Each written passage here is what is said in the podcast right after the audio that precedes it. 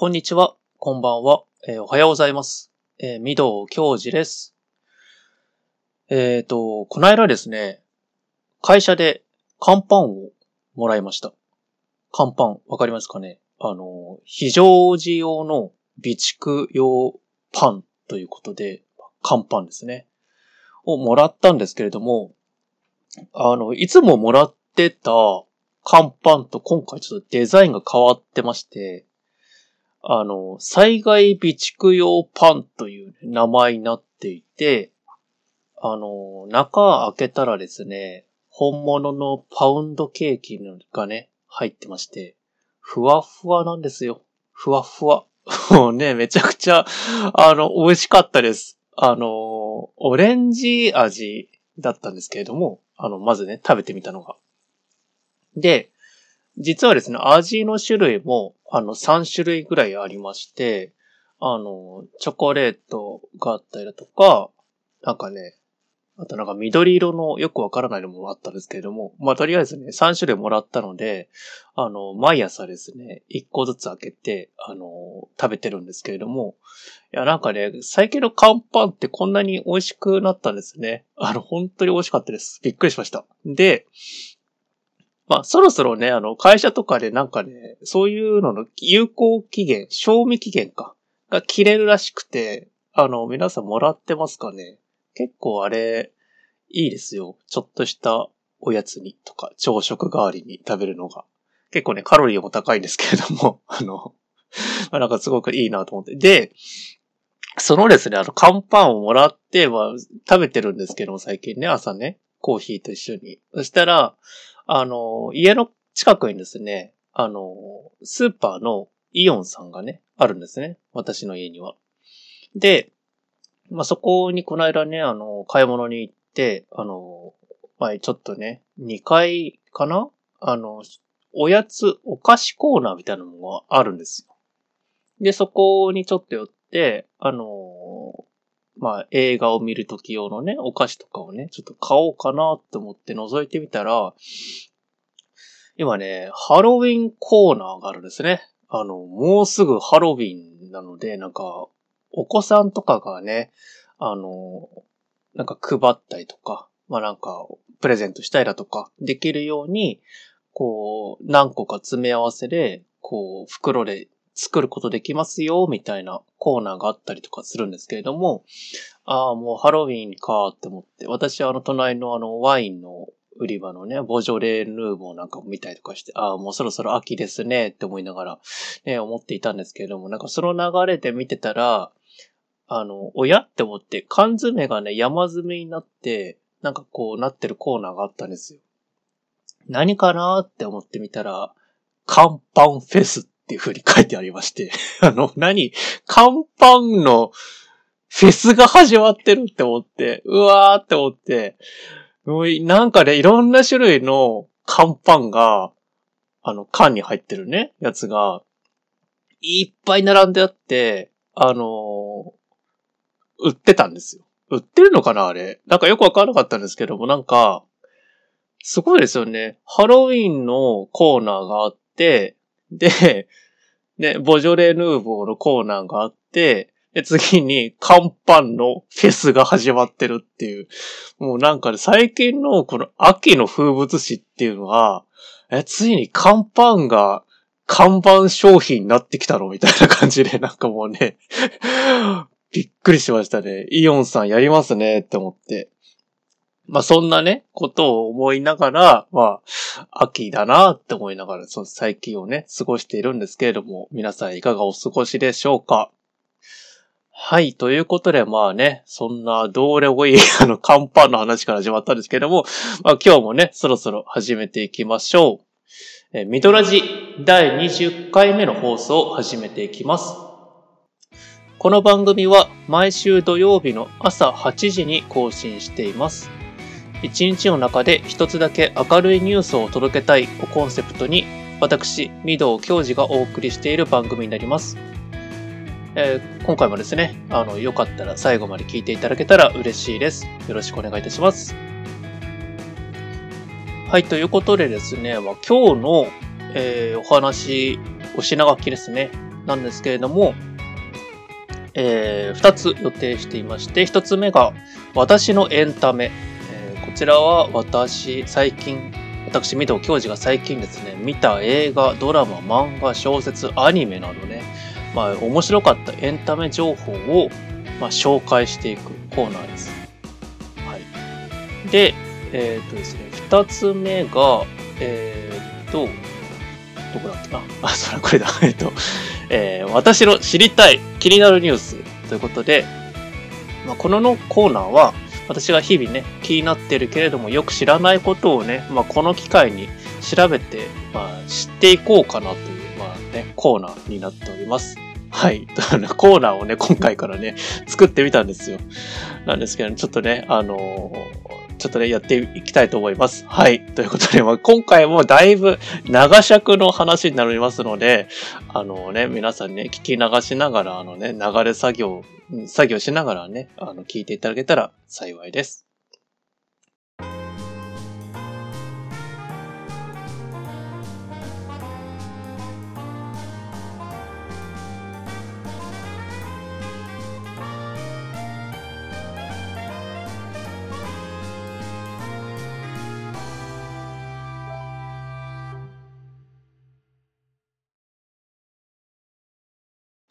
はい、ということで、一つ目、私のエンタメなんですけれども、今回のテーマは、えー、2022年夏アニメ、勝手に面白かったランキングをやっていきと、いきたいと思います。はい。あの、勝手にね、ランキング付けしております。私が見ている作品の中でね。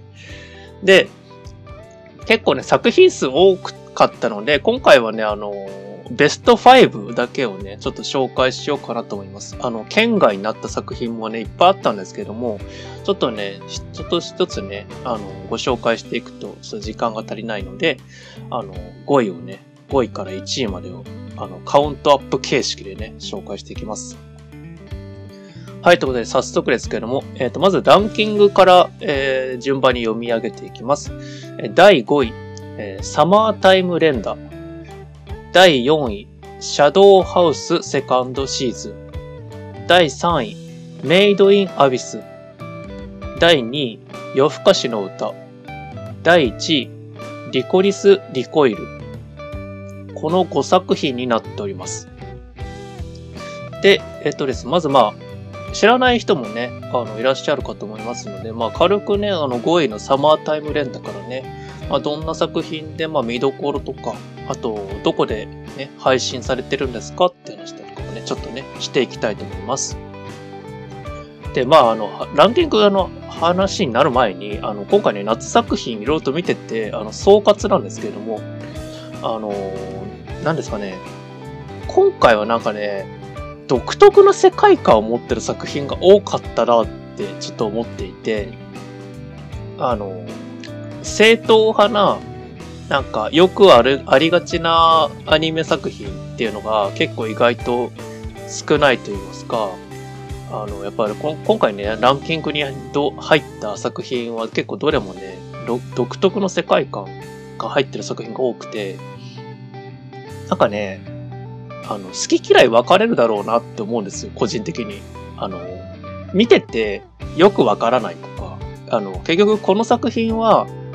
な、なんだろうみたいな。っていうね、話だとかが多い作品だと思うんですけれども、あのー、なんかね、全体的に、あの、共通したのが、第3話までは見てほしいって話なんですよ。第3話からだいたいどれも、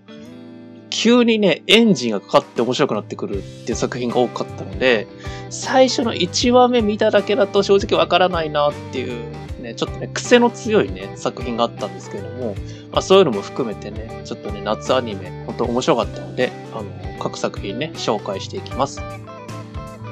えっ、ー、と、まず第5位の、えー、サマータイムレンダーですけれども、こちらはですね、前回の、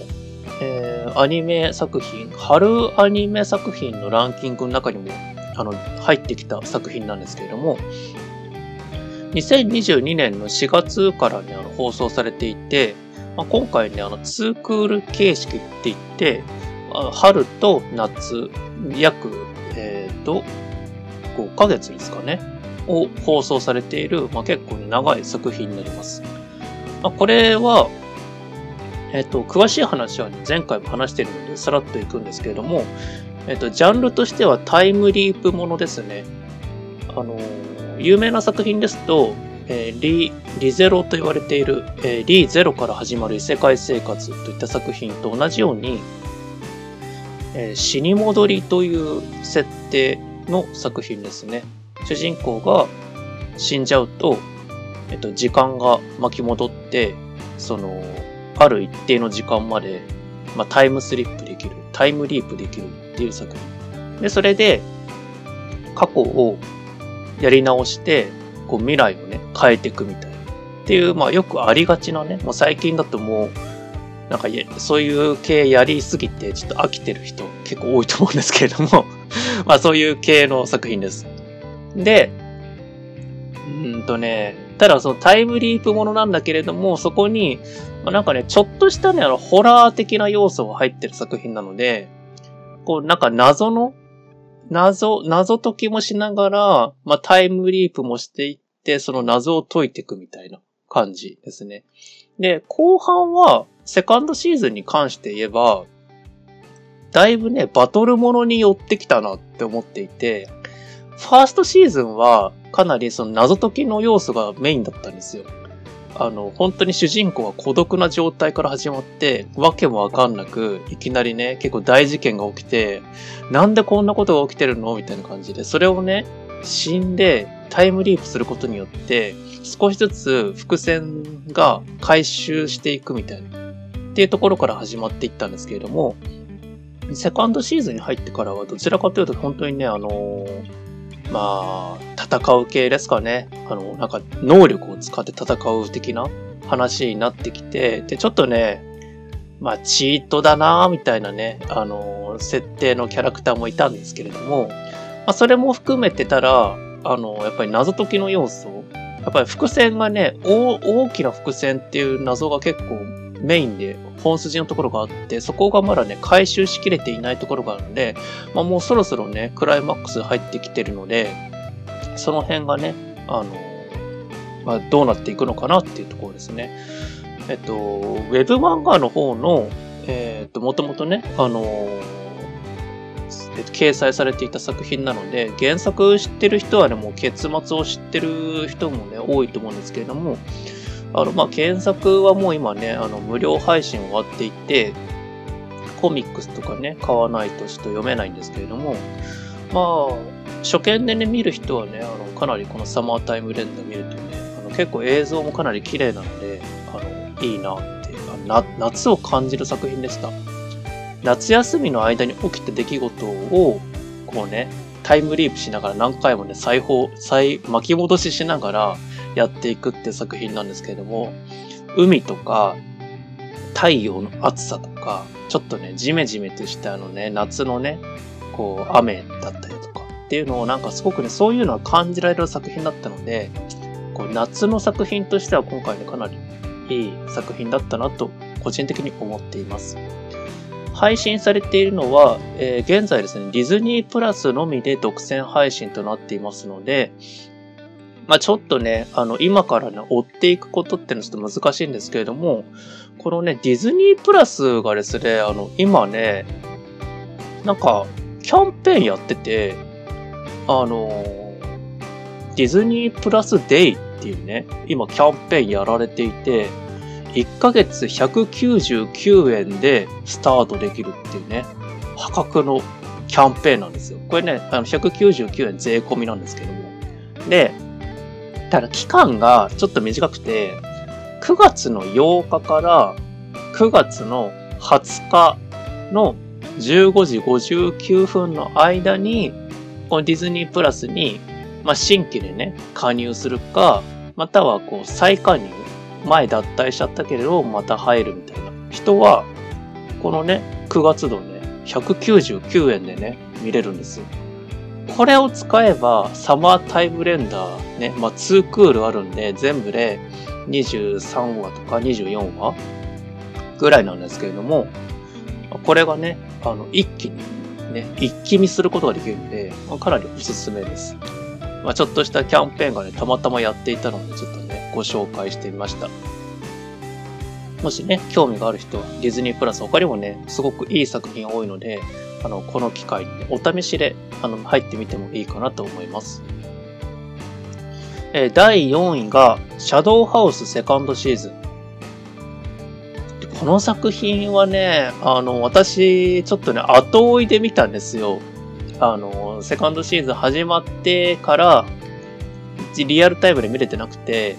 ファーストシーズンからね、今月になってね、一気に見たんですけど、いや、面白いですね。本当に面白くて、あの、どんな作品かと言いますと、えー、貴族のお屋敷で働くメイドたち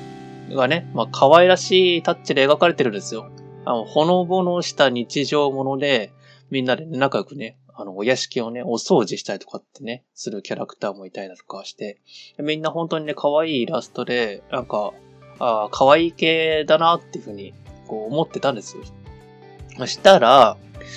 あの、徐々にね、親っていうね、なんかね、変な設定が出てくるんですね。この設定は何なんだろうみたいな。こうなんか変な、なんか怪奇現象の前触れみたいな。っていうのが、いろんなところのワンシーンで織り込まれてきてた作品なんですね。で、この作品は、オタク界隈ですね。アニメオタク界隈では結構、これは神作品なのではないかというふうに囁かれていた作品なんですよ。これがね、まあ、シャドウハウスっていう作品なんですけれども、まあ、ちょっとね、それだけだとよくわからないと思うんですけど、あのー、なんて言うんですかね、説明とか世界観が独特で、ちょっとね、本当この作品も好みが分かれる作品で、解説するのはちょっと難しいんですけど、あの映像でね、お届けしたいですよ、本当は。ただ、ちょっとね、音声配信だけなので、難しいんですけども、えっ、ー、とね、まあ、貴族のお屋敷の中で起きる作品なんですけれども、メイ、えっと、貴族の主がね、それぞれいっぱいいるんですよ。キャラクターが。おかげさまと言われているね、あの、真っ黒のね、影のキャラクターたちがいるんですね。で、シルエットだけなので、まあ、服は着てるんですけれども、なんかね、黒いシルエットの人間が、なんかね、まあ身分が高くて貴族なんですね。で、その人たちの身の回りのお世話をするのが、まあメイドさんたちなんですけれども、このメイドたちが、まあ通称生き人形って呼ばれてるんですよ。生き人形って何みたいな。作られてる、なんかね、人形なのかなみたいな。っていう風に思ってたんですけれども、なんかどうやらそれが人間らしいって話になってくるんですね。親って要するね。え、この人間の子供たちは、なんでこの、なんか黒いシルエットの、このお嬢様だったり、なんかね、お坊ちゃんだとか、なんかいろんな人たちいるんですよ。シャドウ家って言われているね、貴族がいるんですけど、その人たちの身の回りのお掃除をしたりだとか、まあ、いろんなね、ボディーガード的な役割をしたりだとか、なおかつそのね、シャドウ家の人たちってのは、あの、影みたいなもんなので、自分の顔がないんですよね。顔が本当に黒いシルエットなので、その顔を、このメイドのお付きの人たちが、私の顔ですって言って、このメイドたちの顔を選ぶんですよ。ちょっと怖くないですか？っていうようなところから、始まってくる作品なんですよ。この辺の謎が徐々に徐々に徐々に回収されていくっていう作品なんですけれども、正直ですね、あの、ホラー、ホラーかなって思いきや、まあ、ホラー的な要素もあるんだけれども、あの、何ですかね、謎解き的な要素がかなり強いので、まあ、そういうなんかじっくり見る系が好きな人か、怖いものなんだけれどもちょっと見たいよみたいな人は、すごくね、おすすめの作品です。で、私が実はそのね、1話目は、あのー、なんだっけな、去年かな見たんですよ。話題にもなっていたので。なんですけれども、正直ね、1話目見てみて、あの、面白さがどこにあるのかがよくわからなかった作品なので、途中でもうね、ドロップアウトしたんですよ、私。1話目見て。で、ただ、今回、あのー、このね、セカンドシーズンが今ね、放送されてるんですけれども、まあネットだとか、まあいろんなね、その、噂といいますか、見た人の感想をね、こう読んでいくと、いやもう、怒涛の展開で半端ないっていう話で、特にこの9月、8月の下旬から9月のね、なってからの、まあ、えっ、ー、と、8話、9話、7話、8話、9話かな？の展開がすすぎて、もうなんか、みんなね、噛みすぎると。間違いなくシャドウハウスの、この、なんだろうな、一番盛り上がってるピークだし、なんかこれを今見ておかないと、まあ正直ね、今期のアニメ作品は語れないよね、みたいな。っていうぐらいの作品だってことになってたで、それで気になって頑張って、ファーストシーズンの3話までね、なんとか見たんですよ。で、そしたら3話から確かに、もう怒涛の展開になってきたんですよ。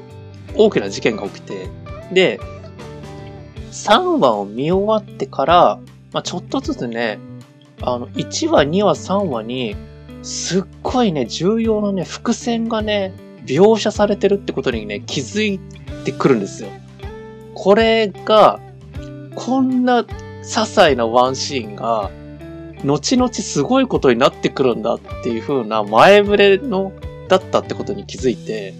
これは完全にね、沼ったなと思って。めちゃくちゃこれすごい作品だぞって思ったんですよ。もうそっからはもう止まらなくて、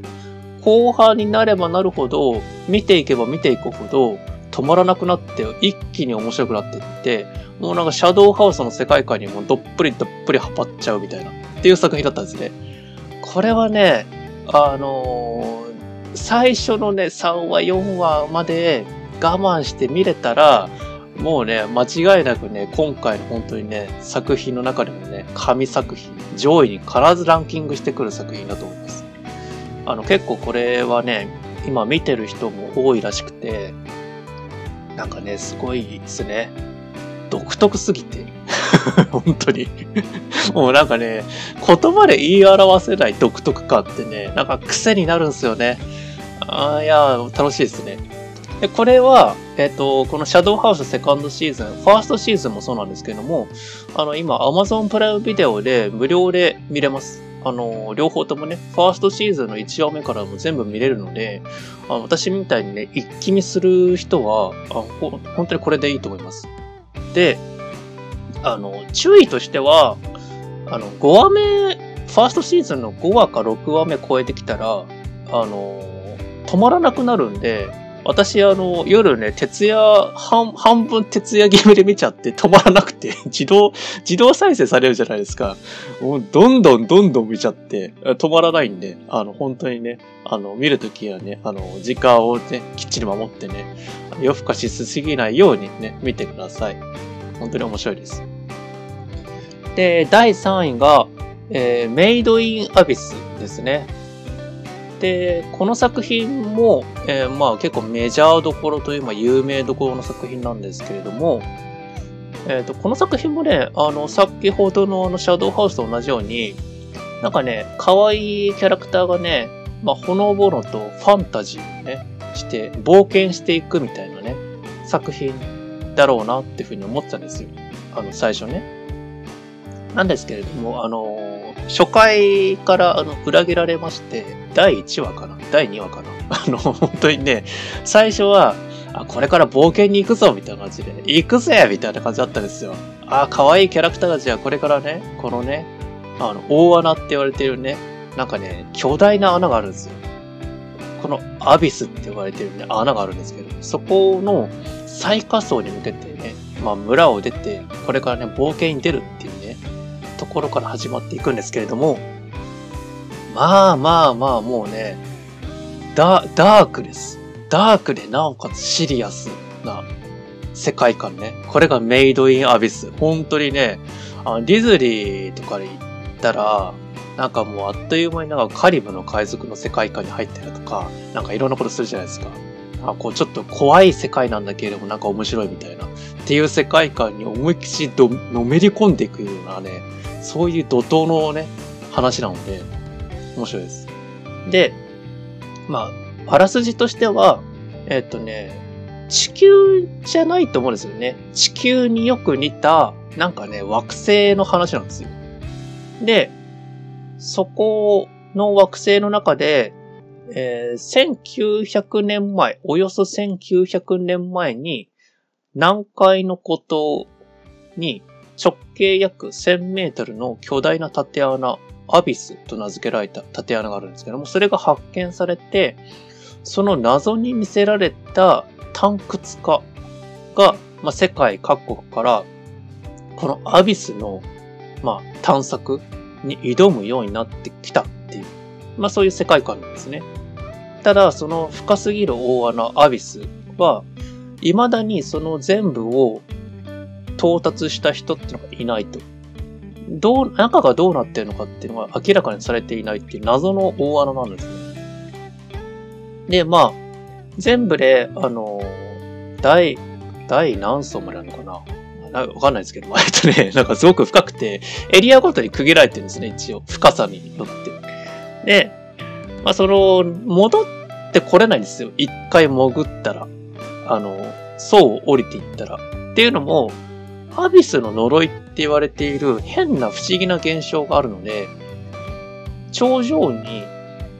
えっと、地上にね、戻ろうとしたら、そのアビスの呪いによって、確実にね、死が待ってるんです。もうそれはもう100%ね、戻ろうとしたら死ぬっていう、ね、すごい世界観ですよ。で、この世界観の設定がまた結構特殊なのが、キャラクターがね、この作品はキャラクターがめちゃくちゃ可愛いんですよ。もうどのキャラクターもね、あのー、素晴らしいキャラクターのデザインなんですけども、なのに、内容がね、ハードすぎる。もうなんかもう、ゲームで言うとベリーハードみたいな、難易度マックスみたいな世界観ですね。まあ、すぐに、あの、ちょっとでもミスしたら死にますみたいな。っていう世界観の設定で、何この、なんかね、可愛いキャラクターたちがね、続々とね、あのー、不運な死をね、迎えていくんですよ。で、あの、グロいシーンですね。いわゆるグロシーンが多いです。あの、モザイクかかるぐらいのシーンが多いです。なので、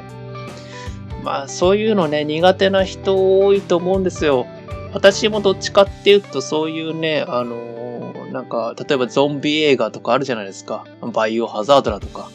なんかああいうの見ると私もね、うん、なんかちょっとね、目をつぶっちゃうんですね。あの、怖いし、あと、なんか人が盛大に死んでいくので、なんかね、そういうのは嫌いとか苦手なんですね。苦手なんだけれども、なんかね、このメイドインアビスって不思議なもんで、怖いんだけど先が見たくなるっていう作品なんです。このキャラクター絶対知るでしょって思ってるんですけども、その死ぬシーンがなんかね、見たくなっちゃうみたいな。その結末はどこまで行くのみたいな。ってのは気になっちゃう作品なんですよ。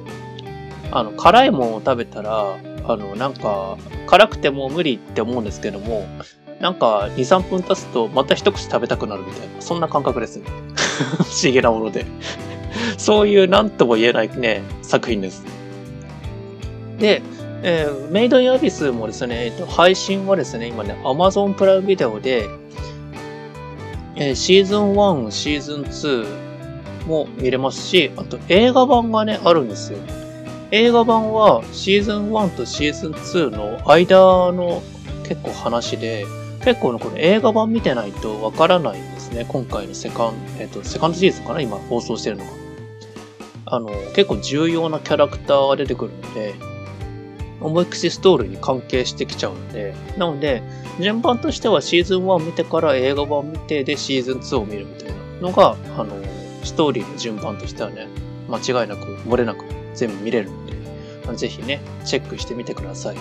あ中に、癖になるやつね、見たい人は本当にね、見てください。おすすめです。で、えー、ランキング戻りまして、第2位が夜更かしの歌。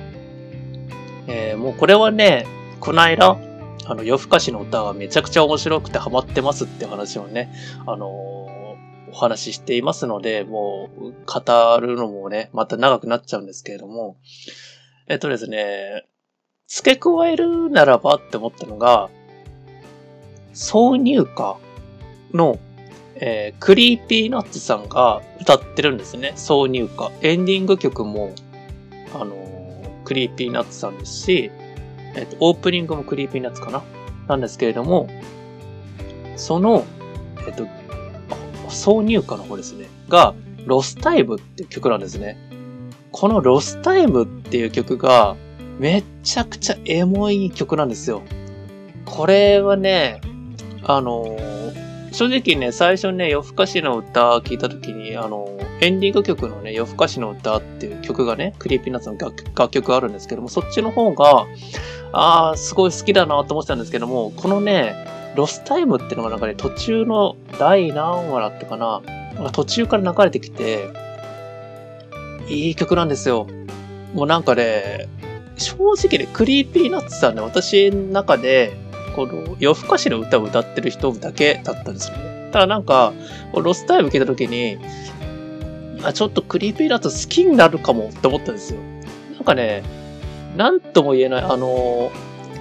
まあ、これもね、なんかね、夏の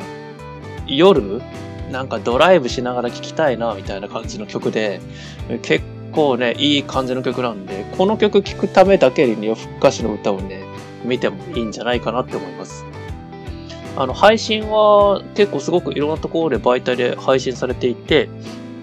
Amazon プライムビデオもそうですし、ディズニープラスでも配信されてますし、えっと、Netflix、Unext、あと DTV だとか D アニメだとか、まあ大体何でも放送されています。これはなんかもういずれもね、何でも見れるので、あの、とりあえずね、夏アニメ何か見たいっていう場合は、夜更かしの歌見ていただけたらと思います。で、えー、ランキング求めまして第1位ですね。えー、リコリス・リコイル。えー、この作品が今回ですね、1位になりました、私の中で。で、えー、この作品は、あのー、第4位のシャドウハウスとね、同じように私後追いでね、見たんですよ。今年のアニメの作品の中でも結構ね、話題になっていた作品で、なんかね、よくあのー、アマゾンプライムとかで、なんか作品見てると、あなたにおすすめの作品は次これですよ、みたいな感じで出てくるじゃないですか。あの中にリコリスリコイル入ってたんですけども、なんかね、なぜかわからないんですけど、見てなかったんですよ。なんか、あ可愛い女の子たちが出てくる作品なんだろうなっていうだけで思ってたんですね。ただなんか、まあ、見た人の感想をね、これもね、見てたんですよ。今年の夏アニメは間違いなくこれが一番でしょってみんな言ってるんですよ。で、そんなにすごいのかって思って、試しにね、見てみたら、いや、もうドハマりして、これをなぜ私はね、リアルタイムで見てなかったんだって思ってね、すっごい後悔しました。この流れにね、今更ながら乗らねばと思いまして。で、えっとね、結構ね、王道な作品だと思います。この作品は。あの、もう、何ですかね。まあ今までのね、あの、シャドウハウスだとかメイドインアベスだとかっていう作品って結構癖が強くて好き嫌いが結構分かれるね、あの作品なんですけども、リコリスリコイルに関してはもう、まあ誰もが見ても、もう、まあ、その盛り上がりに乗せられちゃう。テンポがいいし、なおかつ絵も綺麗だし、でね、声優さんもいいっていうね、なんかもういろいろと、なんかもう幸せになれる王道作品だなって思ってます。えっと、あらすじとしてましては、えー、犯罪を未然に防ぎ、人知れず平穏な日々をもたらす秘密組織の支部である。まあ、まあ、これ東京が舞台なんですけども、えー、まだその、犯罪とかね、が、あの、事前にね、防がれてるっていう作品、あの、世界観のね、設定なんですね。この東京って街が。で、そのもたらしている、まあ、組織の、まあ、支部、まあ、DC っていうね、あの組織があるんですけど、それの、まあ、なんか、まあ、なんですかね、島流し的な？あの島流しってのもあれですけど、あの、そう、DC の本部とは違って、その支部っていうのがいわゆる、DC の本部では、あの活躍できなかったみたいな人たちが流される場所が支部っていうのが一応あるんです。でそこの支部にいる、こう、なんかお店、お店なんですよね。あの、和風カフェなんですよ。和風カフェ喫茶店なんですね。これの名前がリコリコっていう、まあお店なんですけれども、そこの店員さんが、まあ主人公なんですね。でその支部の、その、えっと、あ本部の、えー、方から、まあね、優秀なね、あの、女の子が来るんですけれども、その子が、まあ、支部に、まあ、島流しになっちゃって、私も本部から捨てられて、どうしたらいいんでしょうみたいな話になるんですけれども、まあ、こっちの支部の方の、まあ、子が実はめちゃくちゃ優秀な子だったって話で、まあ、いろんなね、難事件を解決していくっていう、そういう話なんですね。二人の女の子なんですけれども。で、まあ、お店なので、あの、いろんなね、お客さんも出てきたりとか、あと、カフェなので、こう、いろんなね、キャラクターが、あの、店員としているので、その辺のね、キャラクターも結構ね、あの、可愛いと言いますか、あの、キャラ立ちがすごくしていて、なんか全然飽きないなっていう作品なんですね。で、見どころとしては、あの、私がすごくいいなと思ったのは、声がね、すごくいいなと思って、あの、第1話目を見て、この、うん、まあよくありがちな話なんだろうなって思って見てたら、最初のその主人公の錦木千里っていうね、主人公がいるんですよ。で、このキャラクターの声優さんやられている安西千佳さんっていうね、声優さんがいらっしゃるんですけど、その人の演技力というか声が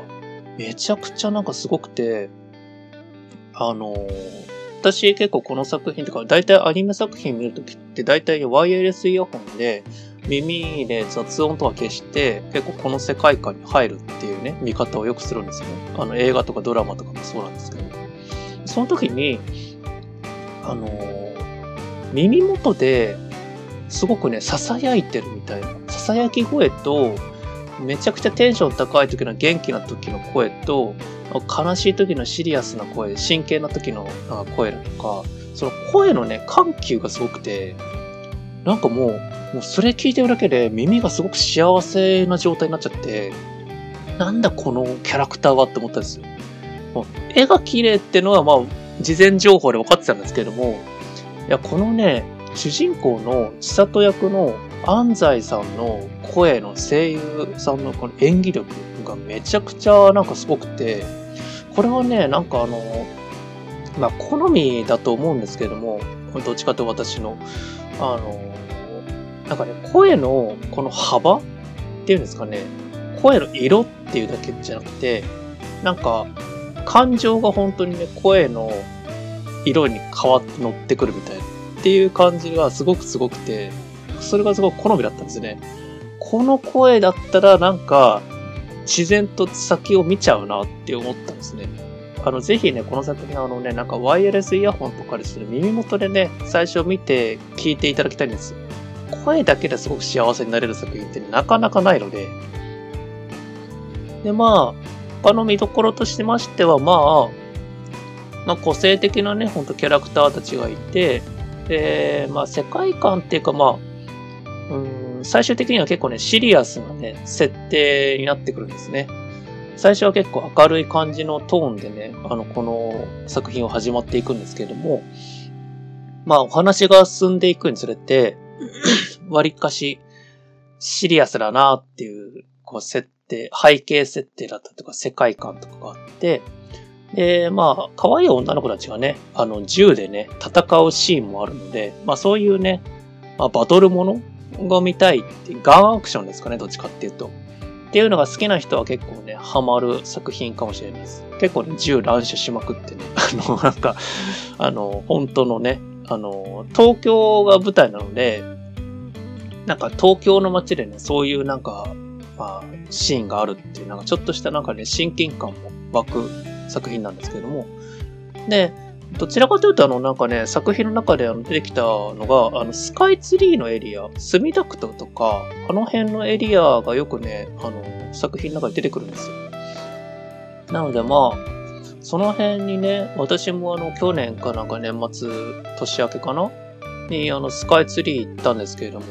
すごく良かったなと思って、それをなんとなくね、思い出しました。あの、この通り歩いたなとか、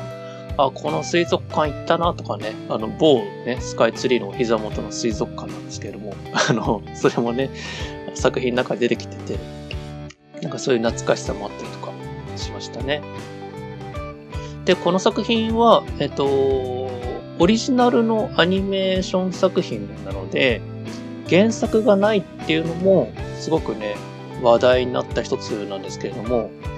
原作がない作品でアニメオリジナルって最近は少なくて、正直ですね、原作がヒットしてないとアニメ化されないとか実写化されないっていうのも当たり前になってきてるんですよね、最近ね。それはわかるんですけれども、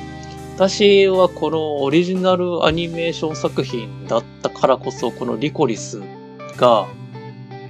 今年のナンバーワンになっただろうなって、話題になった理由の一つだろうなって思うんですよ。あの、ネタバレがね、できないんですよ。先がわからないので。で。ネタバレがないくて先が読めないから何にするかっていうと、みんなね、考察して予測するんですよ。次回はおそらくこうなるだろうとか。いや、でもあの伏線まだ回収してないよねとか。でもなんかあれとこれの設定ってさ、こういう感じになってるの？みたいな感じで、結構いろんなね、あの、話題に上がる作品だったんですよね。これが、なんか久しぶりに、あのまあ、毎週ね、一回あの放送されているんですけど、リコリスって。あの来週の放送がすごくね、楽しみなんですよね。みんなで、こうなんじゃない？とか、ああ、あれは良かったよね？とか、っていう風に話し合える作品って、すごくね、久しぶりだったので、なんかね、毎週毎週そういうね、あの、想像して考察してっていう楽しみをもらえた作品、そういう意味でもこのリコリスはね、すごく面白かったなと思います。これは、リアルタイムで本当にね、見たかったなっていう作品なんですよ。なぜ見なかったのかって本当に悔やまれるんですけども、まあそんなね、あのー、なんかね、アニメ作品ってあの、一気見するって楽しみもね、もちろんね、私も、あのー、面白いしやってはいるんですけれども、このリアルタイムで見て次の楽しみをね、見れるっていうね、そういうのも一つのね、アニメ作品とかドラマのね、作品の楽しみなので、そういうのを久しぶりにね、味わえた作品ということで、まあ、なんか楽しかった時間が長いなっていう作品だった気がしますね。ま、そういう意味で、まあ、今回ね、1位にさせていただきました。勝手にランキングですけども。まあ、そんな感じで、まあ、今回ね、えっ、ー、と、ご紹介してきた5の、5作品ですかね。他にもね、あるんですけれども、まあ、ちょっとね、別の回で、あのー、ランキングには入らなかったけれど、これ面白かったよって作品ちょっとね、紹介できたらなと思います。もうね、秋アニメが始まっちゃうんでね、ちょっとね、どうにかね、その間にね、あの、詰め込めるだけ詰め込んでね、皆さんね、夏を満喫して、9月ね、作品楽しみまくってからね、やって、秋をね、過ごして迎えていきたいと思いますね。で、えっと、完全にね、あの、番外編なんですけども、あの、私が前回のランキングからずっと言ってる番外編で、あの、不動だった番外編がありまして、あの、大の大冒険っていうね、作品があります。あの、今これ Amazon プライムビデオでね、全部見れるんですけども、あの、全部ね、エピソードで今ね、100話ぐらいまでなってきちゃってるんで、もうね、めちゃくちゃ長い作品なんですよ。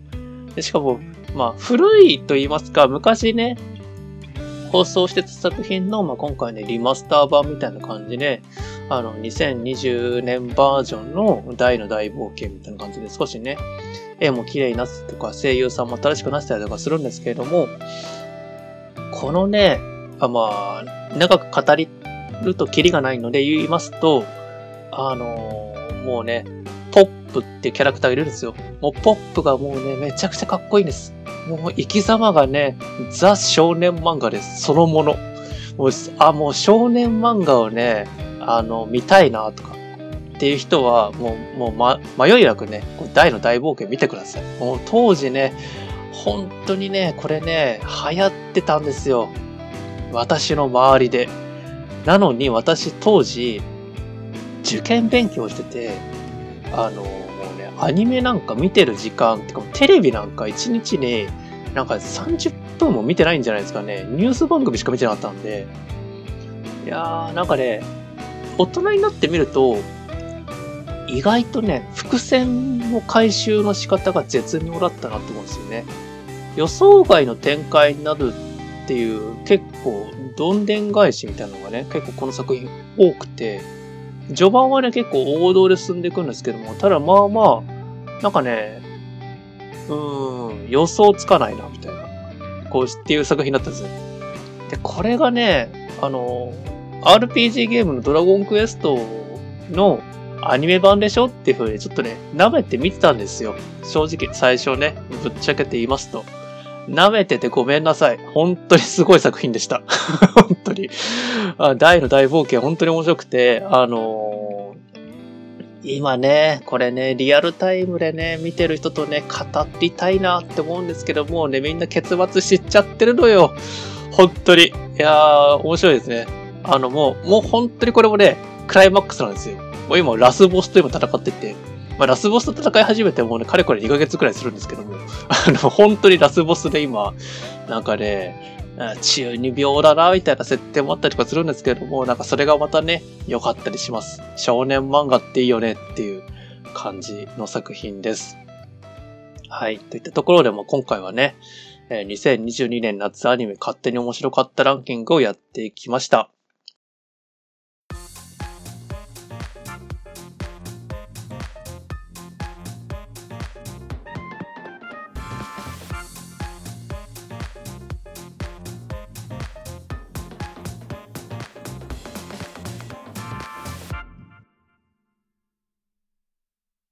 知りたいのコーナーですね。えっ、ー、と、このコーナーは私が響きになってるけど、よく知らないことをこの機会に調べていこう、調べて知っていこうというコーナーです。今回の、えー、知りたいなーって気になったなーって思ったニュースは、あの、YouTube で、あの最近の人は、倍速再生が当たり前というね、らしいということをね、ちらっと見かけまして、まあ、どういうことかなって思って調べてたんですけれども、あの、YouTube とかもそうだし、うん、何ですかね、今なんか、まあ、映画とかドラマとか、まあ、それこそ、アマアゾンプライムだとか、まあ、いろんなのあるじゃないですか。もそうだし、この、えっと、今私が放送してるこう音声配信とかもそうなんですけども、なんかね、最近の若い人、10代とか20代とかは、なんか倍速で聞くらしいですね。あの、1.5倍速とか、2倍速とか、なんか早い人だと3倍速ぐらいで聞くらしくて、そんなんでね、内容わかるのかなって思うんですけど、えっと、なんでなのかっていうちょっと調べてたら、あのー、リアルタイム、1倍速で聞いたり見てたりしてても、あの、コスパが悪いということらしいですよ。あの、つまらない部分だとか、余計な前振りとかがいらなくて、その、なんですかね、大切な部分だけ、まあ、情報として仕入れたいだけなので、あの、そういうなんか余計なこう打足的な話はいりませんっていう。大事なところだけ聞いて、あとは何だったらもう途中で切るみたいな。っていう、そういうなんかね、聞き方とか見方が、もう今だと当たり前だということらしいです。で、まあ、理由としては、あのー、何ですかね。まあ、YouTube がこれだけ大きく成長したってこともあると思うんですけども、エンタメですね。あの、いろんなコンテンツ、動画コンテンツもそうだし、なんかもう、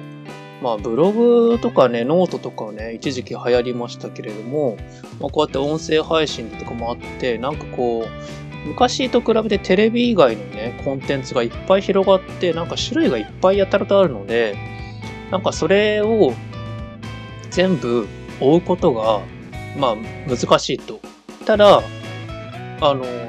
限られた時間の中で、その全ての情報を大切なところだけピックアップして知りたいみたいな。っていうのが、なんか最近のね、若い人の当たり前なんだそうです。はい。ということで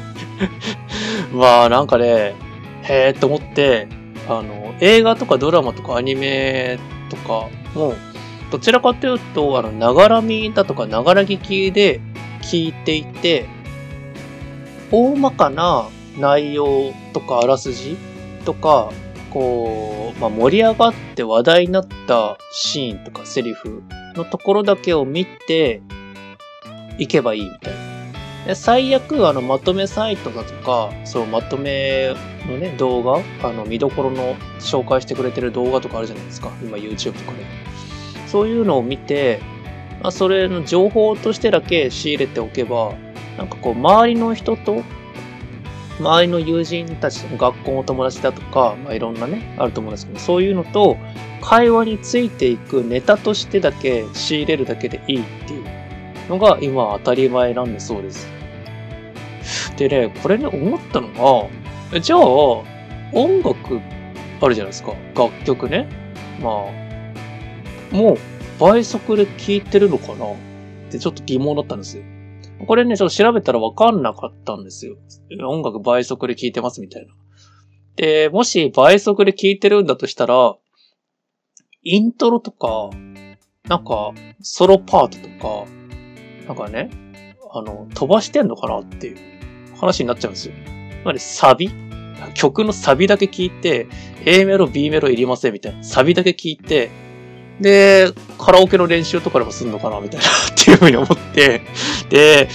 そういうのってどうなんだろうなってちょっとね、個人的に疑問に思ったんですよ。で、まあ、まあ、それはね、別にいいとか悪いとかじゃなくて、なんかね、ちょっと味気なくないですか？みたいな感じも若干するんですね。なんか、私が学生時代だった頃って、結構ね、周りに音楽好きな人も多くて、私自身もね、音楽活動を少しやってたんですけれども、あのー、何ですかね、なんかあのイントロとかソロパートとか、あそこの、このなんか、ね、いいよね、みたいな。話とかって結構ね、よくしてたんですよ。あの、曲自体はもちろんいいんだけれども、なんかその、うん、何ですかね、なんかあの部分って癖にならないみたいな。あの、サビ前のあそこね、みたいな。だとか、サビももちろんいいんですよ。ただなんか、曲の出始め、始まり方、イントロの部分って結構、イントロクイズなんてものがあるぐらいですから、構ね、特徴的なね、イントロから始まる曲って多くて、それをね、みんなでね、なんか、まあ、それこそね、学生時代にイントロクイズをね、友達同士でやったりだとか、こう自分たちでね、演奏するときに、あ、こういう感じでやってたのかみたいな、こう、聞いたときはすごくね、あの、簡単そうに聞こえるイントロも、実際に演奏するとやたらと難しいイントロだったとか、っていうのがあったりとかして、なんかそういうのって自分で普段から聞いてないと、なんかそういうのに気づかなかったりとかっていうところがあると思うんですけども、なんかね、最近の人はそうじゃないのかなって思ってて、なんかそれも、それで、うーんってちょっとね、思ったりしたんですよ。で、ながら聞きって、あの、わかっ、共感したのが、あの、こうやってね、音声配信もそうですし、あの、ラジオ放送ですかね。は、ながら聞きなのは、昔からある文化なので、それはね、すごくしっくりくるんですよ。こうやってね、私がね、だらだらとなんか1時間近く喋ってるじゃないですか。もうこんなの正直ながら聞きでいいと思うんですよ。あの、本当に。あの、集中して聞いてほしいなんてことは鼻から思ってないんで、だらだらと喋ってるだけのね、話なんで、いいんですけれども、なんかね、動画とかね、映画とか、それこそね、楽曲だとかって、ながら聞きで飛ばしてスキップして聴いてるってなんかね、それはただなんかコンテンツをなんかね、消費してるだけっていうか、なんかこう、なんか全然ね、それのなんか、受け取り方の問題だと思うんですけれども、なんかちょっと違うんだろうなっていうふうにあの思いました。なんか最近の人と私が、もう私がどちらかというと、あの古い人間なので もうね 今更古い考えを持ち出すなってころなんですけれども、なんか内容さえだけと結末だけ知ってればいいっていう風な考え方がね、最近の人はなんか主流だっていうことなので、まあなかなかね、そういう感じなんだなってことをね、ちょっと知りました。で、まあ、な、な、な、んでかなってちょっとね、思ってたって話に繋がっちゃうんですけども、まああの、スマホがね、今ね、あるじゃないですか。もうみんなさ、一人一台持ってるじゃないですか。で、私が学生時代の頃ってスマホなかったんですよ。あの、ガラケーだったんですよね。まだね、着メロとか、着歌とかが出始めてちょっとした頃とかだったので、まだね、こう、手元でインターネットがね、いつでもどこでもアクセスできるなんていう世界じゃなかったんですけれども、まあ、それもあって、こういう感じにね、今の子はなってきたんだろうなっていうふうに思うんですね。で、ただそう思ってたら、この間ね、あの、アップルから新作発表されたじゃないですか。iPhone のね、新作発表だとか、まあ、Apple Watch だとか、まあ、発表されて、まあなんかね、私もどっちかってガジェット好きなので、まあ、新作ね、どんな感じなのかなって思って見てたんですけども、なんかね、うん高くないって思って。高いっすよねって思ったんですよ。こあの、私だけですかね。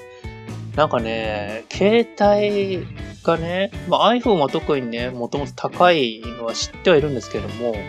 まあ、それでもね、なんか13万、15万で、一番ハイスペックなの買おうとしたら23万とかっていう風な感じらしくて、なんか携帯にそこまで金かけるの？っていう風にちょっとね、引いちゃったんですよね、私。なんかねなんか、いやーと思ってもそろそろ iPhone もいいんじゃないかなって気になってきたんですよ。これからね、あのー、iPhone をね、欲しいって思ってる人はもう間違いなくね、最新機種を買うべきだとは思うんですよ。ただ、あのー、もともと iPhone 使ってるね、私なんかから言わせると、なんかね、若干飽きてきてるのもあるんですけれども、あの、そんなにね、劇的な進化ってしてないんじゃないですか、iPhone 自体が。出始めてから5とかまでは結構ね、こんなこともできるようになったんだとかっていうふうに結構驚いたんですけども、なんかもう、ここ、十、何年だ？もう5、6年以上？なんか、まあ、ね、マイナーチェンジだな、みたいな感じで、なんかこう、大したことなくなってきたなって感じなので、まあ、壊れるまでね、iPhone 今のままでいいかなっていう感じになってきてます。と思ってたんですけれども、まあそういうのもありながら、そ今でもそうは思ってるんですけども、なんか、このね、まあ音声配信でやってるじゃないですか。これとは別に、あの動画の配信とかもね、ちょっとね、挑戦したいなって気持ちもね、なんとなく最近あるんですよ。結構私 iPhone とかで、あの、写真とかも撮ったりとか結構よくするんですけども、なんかね、新作の iPhone やっぱりね、カメラ機能良さそうで、あそういうこと考えると、なんか動画撮影も iPhone でよくね？っていうふうに思ってきて、だ新作欲しいなって思っちゃうんですね。でもお前どっちなんだよって話なんですけどまあそんなことをちょっとね、思ったりしました。まあ、スマホはね、これだけ当たり前になった世界なので、またね、10年後とかね、もうスマホなんてもう持ってないかもしれないですね。なんかもう、それこそね、あの、空中にさ、あの、デジタルでさ、空中をさ、こうやってさ、指でピッピッってやったらさ、もうなんか電話ができたりとかさ、もうなんか自分にしか見えないさ、ナビが出てきてさ、道を教えてくれるだとかさ、なんかそういうことができるのかなって思って、なんかそういう世界ちょっと憧れるんですよね、私。アニメが好きだってのもあると思うんですけども、なんかね、10年後そのぐらいになってたら、新型のね、iPhone iPhone って言わないと思うんですけど、なんだろうな。なんか、アイ、アイナビとかさ。なんかこう、バーチャル iPhone みたいなのができたら、それは欲しいなと思う。それだったら私20万でも30万でも出して買いたいなってちょっと思ってます。はい。といったところでまあね、どうでもいい話だったんですけれども、まあ、二つ目知りたいのコーナーでした。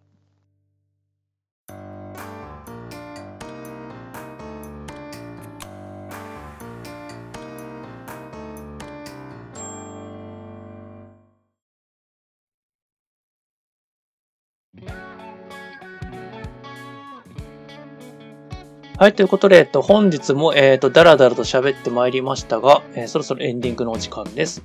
本日の振り返り、えー、一つ目、私のエンタメ。えー、2022年夏アニメ、えー、勝手に面白かったランキング。二つ目、知りたい。